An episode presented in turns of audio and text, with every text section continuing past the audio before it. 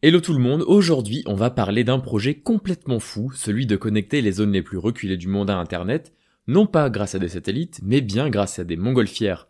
Une entreprise bien connue se cache derrière cette idée, Google, qui développe ça en secret depuis 2011. Je vais vous expliquer comment fonctionne cette petite prouesse technologique en deux minutes top chrono, c'est parti.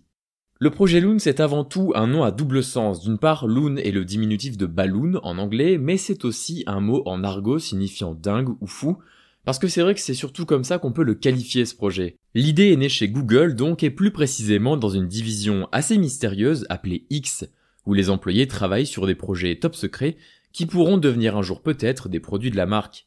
Parmi eux, on trouve notamment Waymo, j'en parlais récemment dans l'épisode intitulé Pourquoi n'y a-t-il pas encore de voitures autonomes sur nos routes, en date du 28 juin dernier.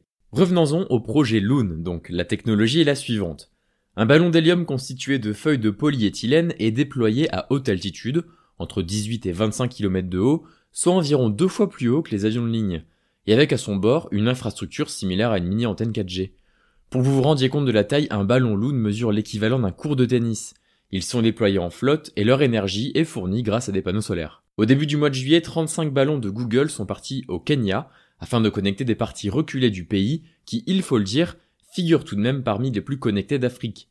Le projet Loon prend beaucoup plus de sens notamment en cas de catastrophe naturelle. En septembre 2017, l'ouragan Maria dévaste les Antilles et frappe de plein fouet Porto Rico. Les antennes mobiles sont arrachées par les vents extrêmement violents et il a fallu trouver une solution d'urgence. Les montgolfières permettent ainsi à 200 000 personnes de communiquer de nouveau avec leurs proches.